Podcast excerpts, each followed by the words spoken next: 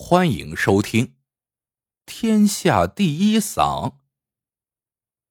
清初年间，江南有个说书艺人，名叫萧树生。萧树生嗓子特别，说起书来抑扬顿挫，张弛有度，时而娓娓道来，时而慷慨激昂。说人时，听者如见其人；说情境时，听者如临其境。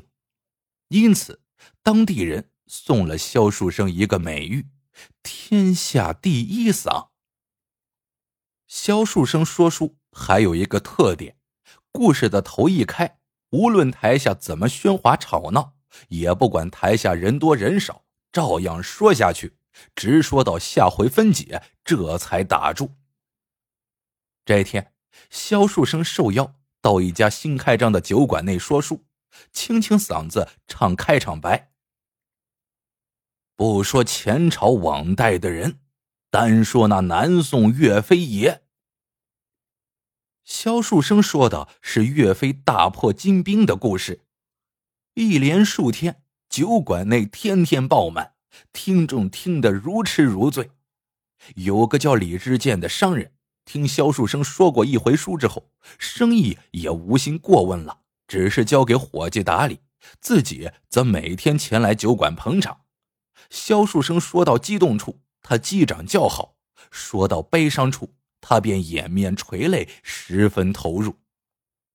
这一天，酒馆内，萧树生正说到秦桧以莫须有的罪名害死忠臣岳飞一段，萧树生说的泪光闪闪，声音悲切，闻者无不落泪。李知见听了，又是一阵心酸，又禁不住咬牙切齿，痛骂大奸臣。这时，场内有一个尖嘴猴腮的人，似乎不忍听下去，捂着脸急急离去。这人名叫牛三，是当地一个游手好闲、偷鸡摸狗之辈。牛三来酒馆听书，无非是想浑水摸鱼。离开酒馆前。他已经从一个衣着华丽的客人怀中摸走了一件东西。牛三离开后不久，酒馆内忽然大乱，一伙清兵把里面的人团团围住。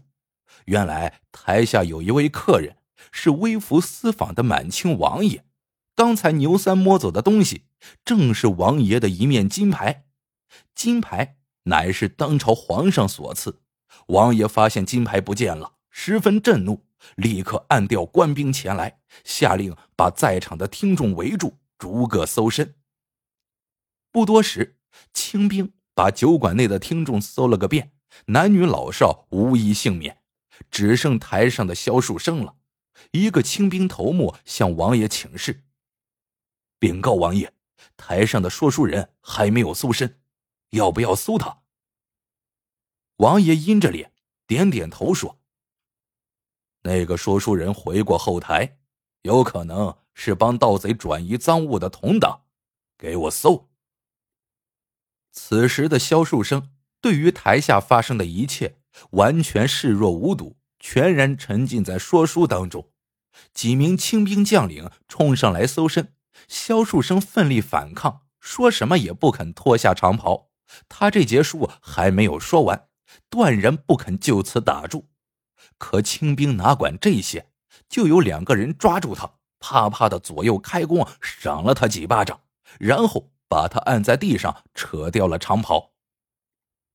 李直渐见清兵不分青红皂白，连台上的萧树生都要羞辱，心中十分气愤，抬腿便想冲上台去。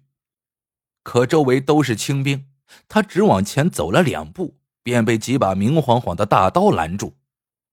可怜萧树生满嘴鲜血，趴在地上，口中仍在喃喃不止。几个清兵没在萧树生身上搜出什么，却意外的发现萧树生原来是女儿身。哈哈哈，这个说书人原来是个女子。清兵轻狂的笑声传来，台下的李知见愣住了，在场的人也觉得十分愕然。想不到这天下第一嗓竟然是个奇女子。清兵散去之后，李知见忙上台解下外衣，披在衣冠不整的萧树生身上，搀扶他起来。萧树生微微欠了一下身，道了个谢，便推开李之健，在众人惊诧的目光中踉踉跄跄而去。回家之后，萧树生大病了一场。萧树生的确是个女子，父母早年死于战乱，她从小浪迹天涯，与小叫花子为伴。后来，一个说书的老江湖艺人收留了她，让她干些杂活，也教她读书识字，却从不教她说书。可萧树生天性聪颖，又擅长模仿，老艺人说的每一个故事，他都记得清清楚楚，能够从头到尾复述出来，无一错漏。老艺人见萧树生天生异禀，嗓声奇特，心中暗暗称奇。这一天，老艺人对萧树生说道：“可惜你是女子，否则我必收你为徒。”萧树生听了，从书架上拿下一本书，说道：“书中记载，宋有张小娘子、陈小娘子等讲史家。”原有说书艺人高秀英，我怎么就不能像他们一样说书呢？老艺人摇摇头，说道：“乱世当前，你一个女子抛头露面，要不得。”萧树生灵机一动，说：“那我女扮男装行不？”老艺人仍是摇头。直到有一年。老艺人重病不起，自知时日无多，这才把一本呕心沥血整理出来的说书笔记交给了萧树生，并细细传授了一些说书秘诀。老艺人去世以后，萧树生为谋生计，开始女扮男装说起书来。被官兵羞辱后，萧树生数天没有出门，直到有一天，他发现家中米缸空空。这才走出门外，不料他女扮男装的事儿早已传遍了。刚走出家门不远，一群市井无赖便围了上来，对着他指指点点，放肆的嘲笑。还有人趁他不注意，在他身上乱摸了两把。萧树生心中愤然，翻身回家之后，再也没有迈出大门半步。李知健知道萧树生是女儿身之后，心中更加敬佩。他打听到萧树生家地址之后，提笔写了一首诗，想亲手送给他，表达自己的仰慕之意。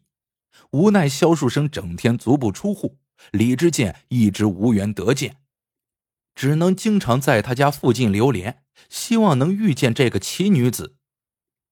可萧家大门深锁，再也没了动静，只是在夜里。旁边的住家经常听到萧树生那悲愤激昂的说书声。时间一晃，一个月过去了，李知健开始觉得奇怪：萧树生这么久闭门不出，难不成他能不吃不喝？于是他便时不时的前去拍门，但每次都吃了闭门羹。两个月后，李知健忍不住了。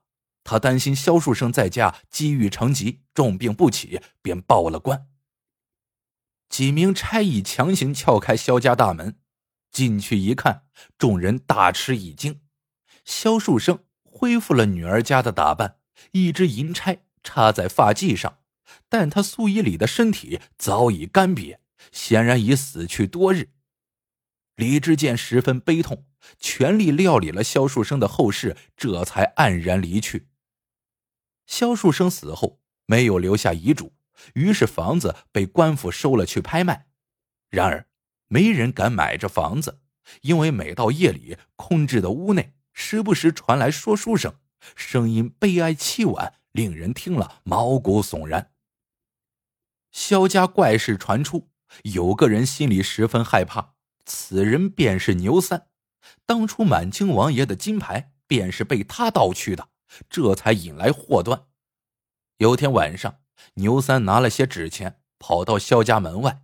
他一边烧纸钱，一边忏悔，请求萧树生的亡魂原谅。正在这时，一阵风吹来，牛三忽然听见屋内一声怒喝：“狗贼，我必将你千刀万剐而后快！”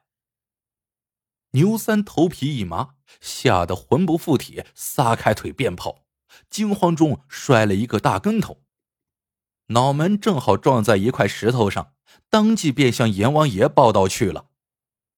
天明时，有人发现牛三的尸体，便去报了官。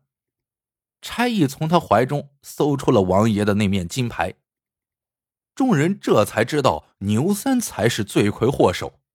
由于牛三死的离奇，一些人都说这是萧树生死的冤枉，所以冤魂不散，才取了牛三的性命。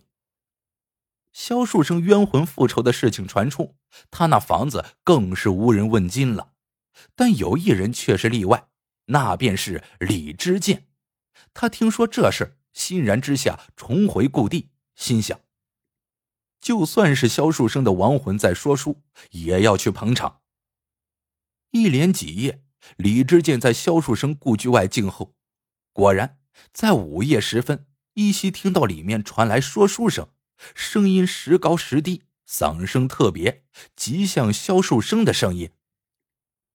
几天后，李知剑把萧树生的老宅买了下来。他怕惊扰萧树生的亡魂，没有动屋内的任何东西，只在夜里才搬一张椅子坐下，静候故人出来说书。可令李知剑失望的是，搬进来之后，屋内说书的声音便消失了。有天晚上，李知见在屋内拱了拱手，自言自语道：“书生小姐，既然你不肯出来与我相见，我也不便打扰。”此后，我就在你门外搭一个茅房，我们做个邻居吧。次日，李知见果真在外面搭了一间简陋的茅房，常住下来。有一夜，萧树生故居又响起说书的声音，说的仍是秦桧以莫须有的罪名害死忠臣岳飞的一段。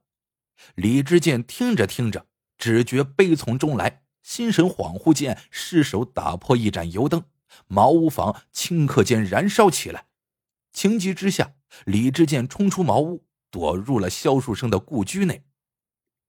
火光冲天起来，萧家旧屋中的一群老鼠也被逼逃出来，惊慌失措的乱窜。其中一头身形肥胖、浑身雪白的大老鼠。在逃窜中，嘴唇一张一合，口中发出的声音竟然是一段杂乱无章的说书，而且那声音竟和萧树生的嗓音如出一辙。若非亲眼所见，李知见简直不敢相信世间居然会有说人话的老鼠。他惊喜的喃喃自语：“书生小姐，鼠辈也偷学得你的绝说。”你可知道吗？说完，他脱下衣服向那只白老鼠扑去。第二天，李知剑变卖了家业，远走他乡。每当夜深人静的时候，他才揭开身边的一个竹筐，聆听里面传来的娓娓动听的说书声。好了，这个故事到这里就结束了。喜欢的朋友们，记得点赞、评论、收藏，感谢您的收听，我们下个故事见。